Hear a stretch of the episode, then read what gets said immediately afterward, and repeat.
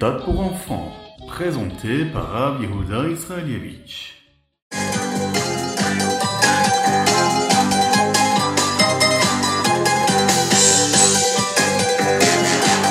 Bonjour à tous, infiniment heureux de vous retrouver pour partager avec vous le Khitat du jour et celui de Shabbat aujourd'hui.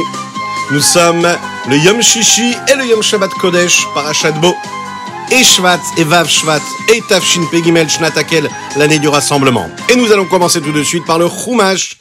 C'est précisément à Chatzot, au milieu de la nuit qu'Akadosh Baruch va tuer donc tous les premiers-nés égyptiens. Mais pas seulement des hommes, il y avait aussi à ce moment-là les premiers-nés des animaux qui ont été tués. Le seul qui a été épargné, c'est Paro. Parce qu'Akadosh Baruch voulait qu'il reste vivant pour qu'il puisse voir tous les miracles qui auront lieu pendant cette sortie d'Égypte, mais aussi au moment de la traversée de la mer Rouge. Akadosh Hu fait en sorte que Paro se réveille. Il voit ce qui se passe. Il voit, il va dans les maisons des Égyptiens. Il voit que tous les premiers-nés sont morts. Dans chaque maison, il y avait au moins une personne qui avait été tuée.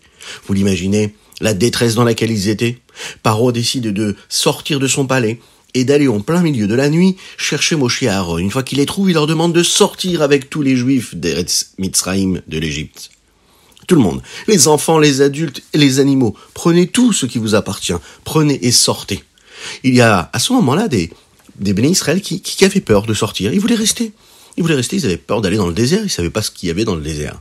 Eh bien les Égyptiens les ont poussés, les ont encouragés à partir. Alors qu'il y a quelques jours de cela, ils ne voulaient surtout pas les laisser partir. Donc les Israël n'ont pas eu beaucoup de temps pour préparer de quoi manger. Vous savez que quand on part en voyage, il faut toujours préparer de quoi manger, c'est important. Mais ils n'ont pas eu le temps. Alors ils ont pris les morceaux de pâte qu'il leur restait, qui n'étaient même pas encore cuites. Ils ont aussi pris les restes des matzot et du maror du korban Pessar qu'ils avaient fait juste avant.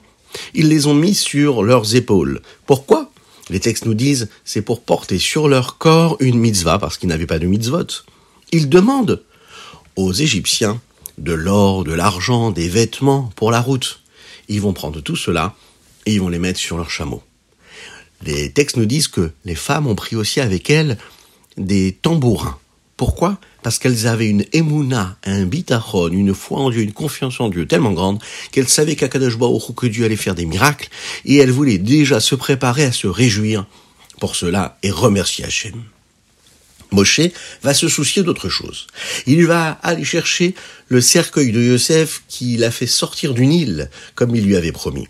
Il va prendre aussi les cercueils des autres Shvatim, des autres tribus.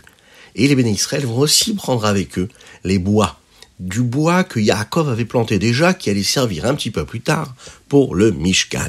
Kadosh Baruchou s'est aussi soucié d'autre chose. Il leur a amené un malach, un ange, qui allait leur montrer la route. Ils sont tous sortis de Ramsès à côté de Goshen et ils sont arrivés à un endroit qui s'appelait Sukkot. Là-bas, près de Yamsouf, la mer Rouge, Moshe a compté le peuple juif. Ils étaient 600 000 hommes qui dépassaient l'âge de 20 ans.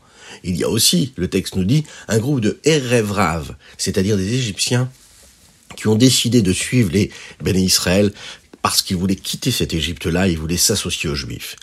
Quand ils sont arrivés à Sukkot, les Béné Israël ont commencé à faire cuire ces morceaux de pâte-là et en ont fait des matzot. Et ces matzot, il y a eu un miracle, elles ont suffi pendant un mois aux Béné Israël pour se nourrir jusqu'au moment où la manne a commencé à descendre. Si on compte bien, les Béné Israël sont restés en Égypte 210 années. Akadosh Baruch les fait sortir, et ils ne sont pas restés donc une seule minute de plus qu'il n'avait été prévu déjà à la base de ces années-là d'esclavage en Égypte. Cette nuit-là, où ils sont sortis, est appelée l'El Shimurim.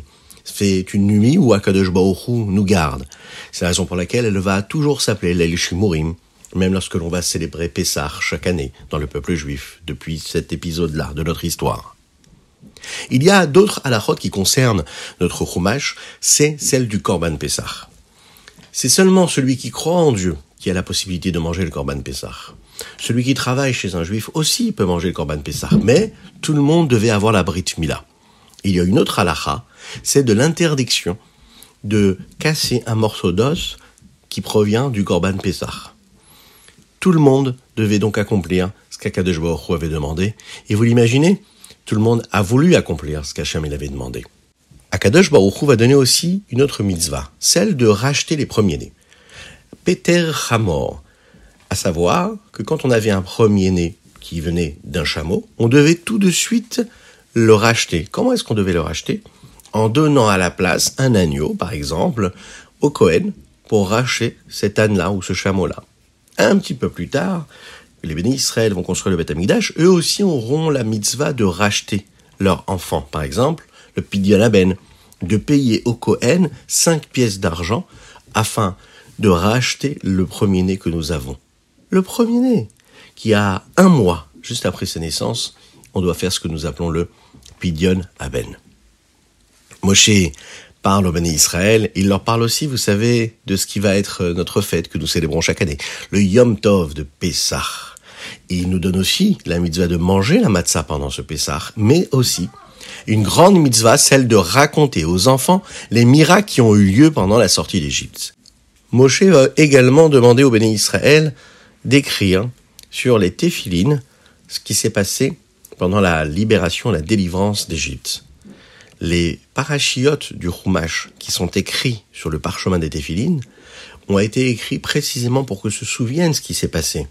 Tous les jours, la sortie d'Égypte. C'est ce qui doit nous accompagner, chacune et chacun d'entre nous.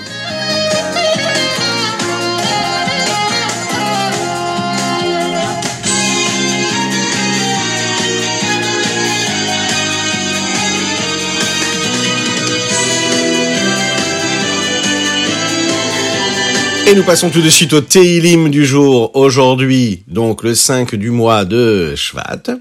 Mais aussi, on va étudier le Teilim qui correspond à demain, Yom Vav Shvat. Dans le dernier chapitre des Teilim du jour, David Ameler dit comme ça. Sour merava setov bakesh shalom verodefeu. Éloignez-vous du mal et faites le bien. Et faites toujours attention de faire résider la paix autour de vous. Le Baal Shem nous explique que dans chaque élément matériel, dans le monde dans lequel nous vivons, il y a une partie qui est bonne, une partie qui est mauvaise. La matérialité telle qu'elle est, lorsque l'on ne l'utilise pas pour de la sainteté, pour de la gdoucha, elle est donc mauvaise. Le bien, c'est la vitalité que Dieu nous a donnée et qui nous permet de trouver dans cette matérialité de la force pour faire quelque chose de positif. Et c'est ce que nous dit le Baal Shem Tov ici sur ce verset. Quelle est l'approche convenable qu'un homme doit avoir par rapport à la matérialité, par rapport à ce que le monde nous offre? Un homme qui utilise la matérialité doit l'utiliser de façon à. Il ne doit pas choisir le profit et le plaisir que les choses matérielles peuvent lui offrir. Il doit chercher ce que ça peut lui donner comme vitalité pour faire le bien, pour construire quelque chose de positif.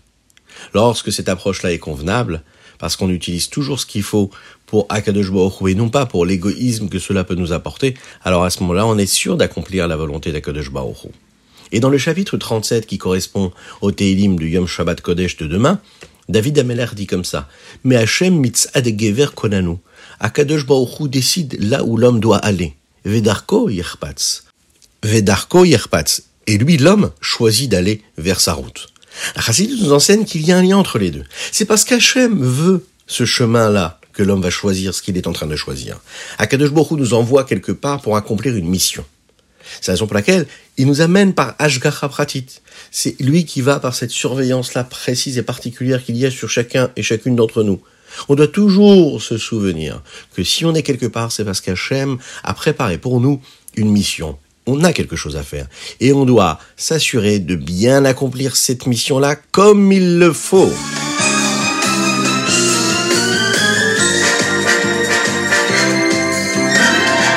Et nous passons tout de suite au Tania du jour. Le Mourazakan ici dans le Perek Raf.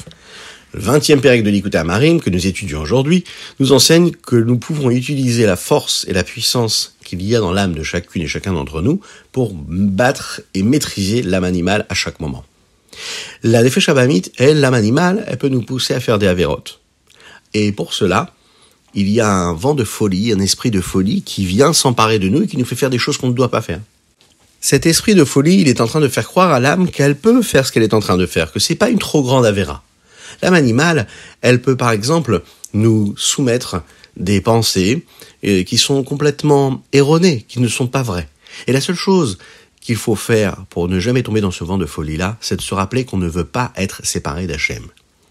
Chacun, on a la possibilité de se rendre compte que si on fait telle ou telle chose, on va se séparer d'Hachem. On doit toujours se rappeler de cela. C'est la force de la Hava Mesuteret, cette âme cachée, qui est un amour qui est tellement fort et tellement puissant, que quand on le réveille, eh bien, il a la possibilité de contrer cet esprit de folie qui nous sépare d'Akadosh Baruch. Et nous en avons les forces. Ces forces-là, on les prend des deux mitzvot qu'Hachem nous a donnés. Ces deux mitzvot-là correspondent aux deux premières paroles des dix euh, paroles, les Aseret Adiperot. Les Mefarshim nous expliquent que ces deux premières paroles correspondent en fait à toutes les autres mitzvot qui viendront juste après.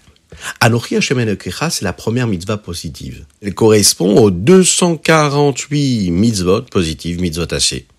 Et puis le deuxième, c'est Lohi Elecha Elokim Tu n'auras pas d'autre Dieu. Eh bien, toutes les mitzvot négatives, l'ota assez, les 365 autres, elles, elles arrivent de ce verset-là. C'est la raison pour laquelle, quand on a entendu les deux premières mitzvot, on les a entendues d'Akadosh Baruch lui-même parce qu'elles incluent toutes les autres mitzvot. Le Hadmour Azaken, l'auteur du Tanya, nous explique qu'il faut comprendre une chose. L'unicité d'Akadosh Baruch elle vient justement de cela. Lorsqu'Akadosh Baruch a créé le monde, il l'a créé avec la parole. Bidvar Hashem Shamaim Nasu. Hashem a créé le monde avec la parole. Et dans les prochaines parties du Tanya, nous verrons comment, bien qu'il ait créé le monde, lui-même n'a jamais changé, bien qu'il ait lui-même déjà créé ce monde-là, il ne change jamais, c'est celui qui était, c'est celui qui sera. D'ailleurs, dans le Tanya de Shabbat, on rappelle ce que nous disons tous les jours dans la Tfila. Ataou olam, ataou olam. Hachem que nous connaissons maintenant, c'est le même Hachem qu'il y avait avant que le monde ait été créé.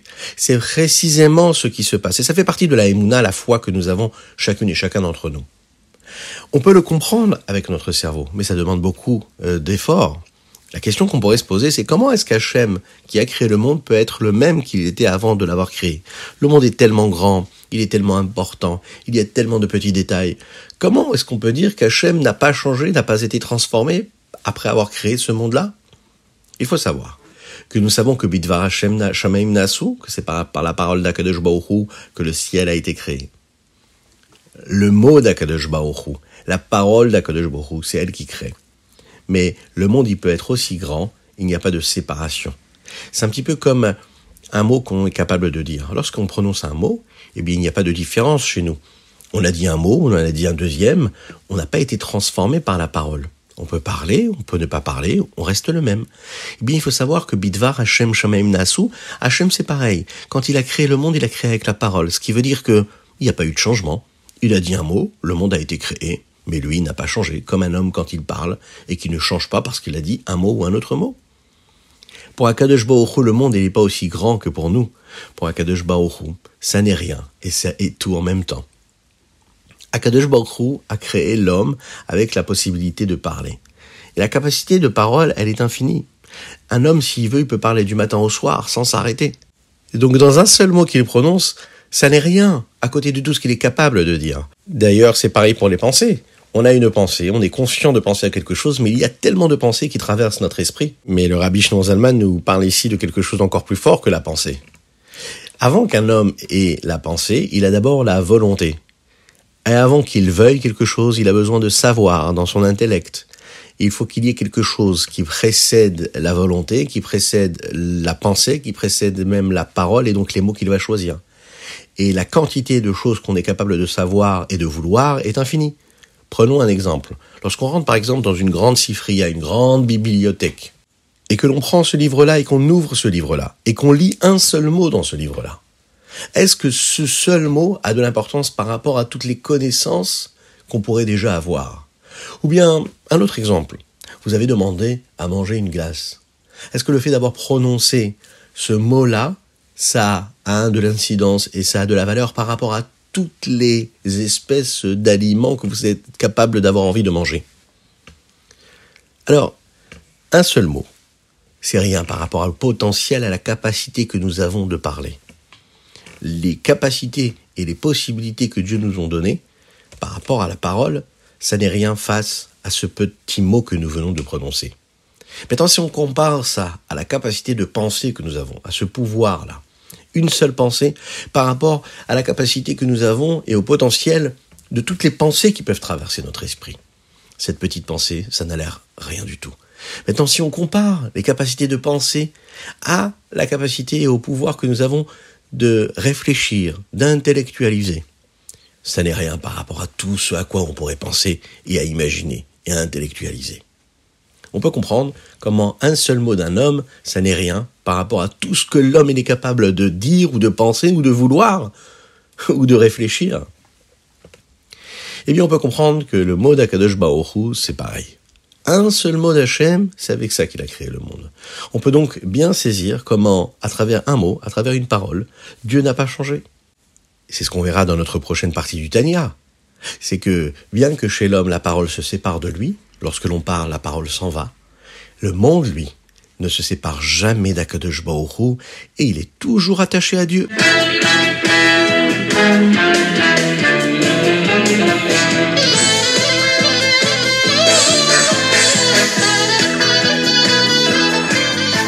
Et nous passons tout de suite au Ayom Yom, dans le Mahamar, qui commence par justement les mots dont nous avons parlé aujourd'hui. Bidvar Hashem Shamaim Naasu. Par la parole d'Hachem, le ciel a été fait. Le Rabbi Rayatz, le Rabbi Yosef Yitzhak, le Rabbi précédent, nous explique cela. Il nous dit la raison pour laquelle Akadosh Baruch a créé le monde par la parole, c'est que l'homme, lui, va utiliser aussi cette capacité-là de parler pour renforcer le monde. Le monde qui, lui, a été créé par la parole on doit utiliser la parole comme Dieu l'a utilisée. Dans la deuxième partie du Mahamar, le Rabbi Yosef Yitzhak nous rappelle ce qui se passe lorsque l'âme termine son, sa mission ici-bas sur Terre. Si par exemple on a perdu du temps euh, pour des bêtises, pour des choses qui n'ont pas de valeur, eh bien la Neshama, l'âme, a besoin d'être nettoyée. Et pour se purifier, elle va vivre ce que nous appelons le Chibut Akever et le Kaf Akela. Le Hayom Yom d'aujourd'hui, ce sont les dernières lignes du Mahamar. Un homme doit dire beaucoup de mots de Torah, tout le temps il faut dire des Teilim, il faut dire des Mishnayot, Baalpé, réciter des Mishnayot, partout où on va, et en tout moment.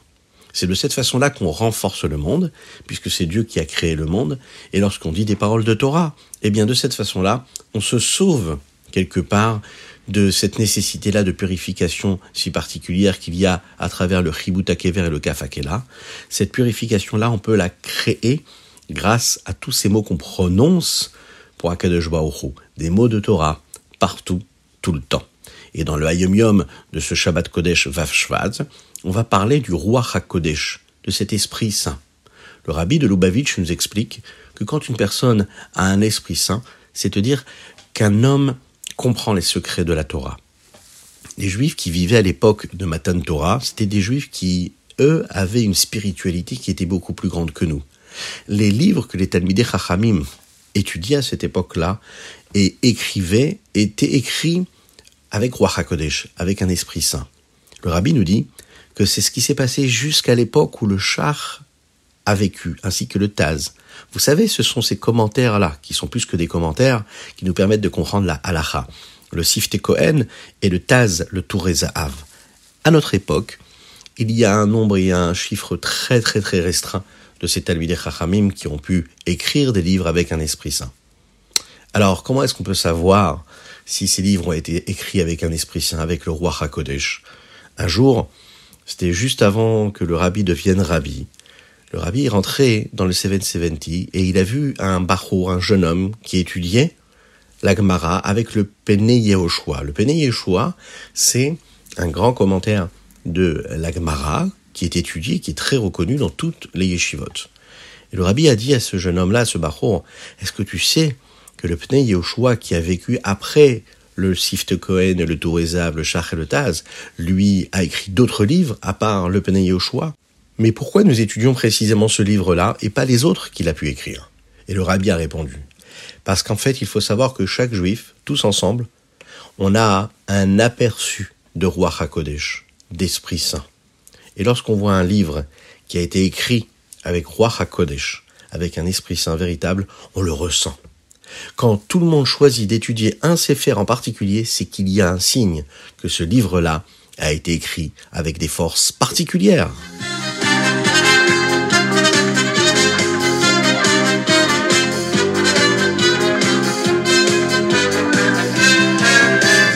Et voilà, c'était notre ritatu du jour de Yom Shishi et Yom Shabbat Kodesh. Que Dieu vous bénisse. Je vous souhaite un excellent Shabbat Shalom, un Shabbat de paix, de sérénité de joie. Que Dieu vous bénisse et qu'il vous protège. Qu'il vous inonde de bonté, de grâce et de miséricorde et de joie véritable avec la venue de Mashiach très très très bientôt.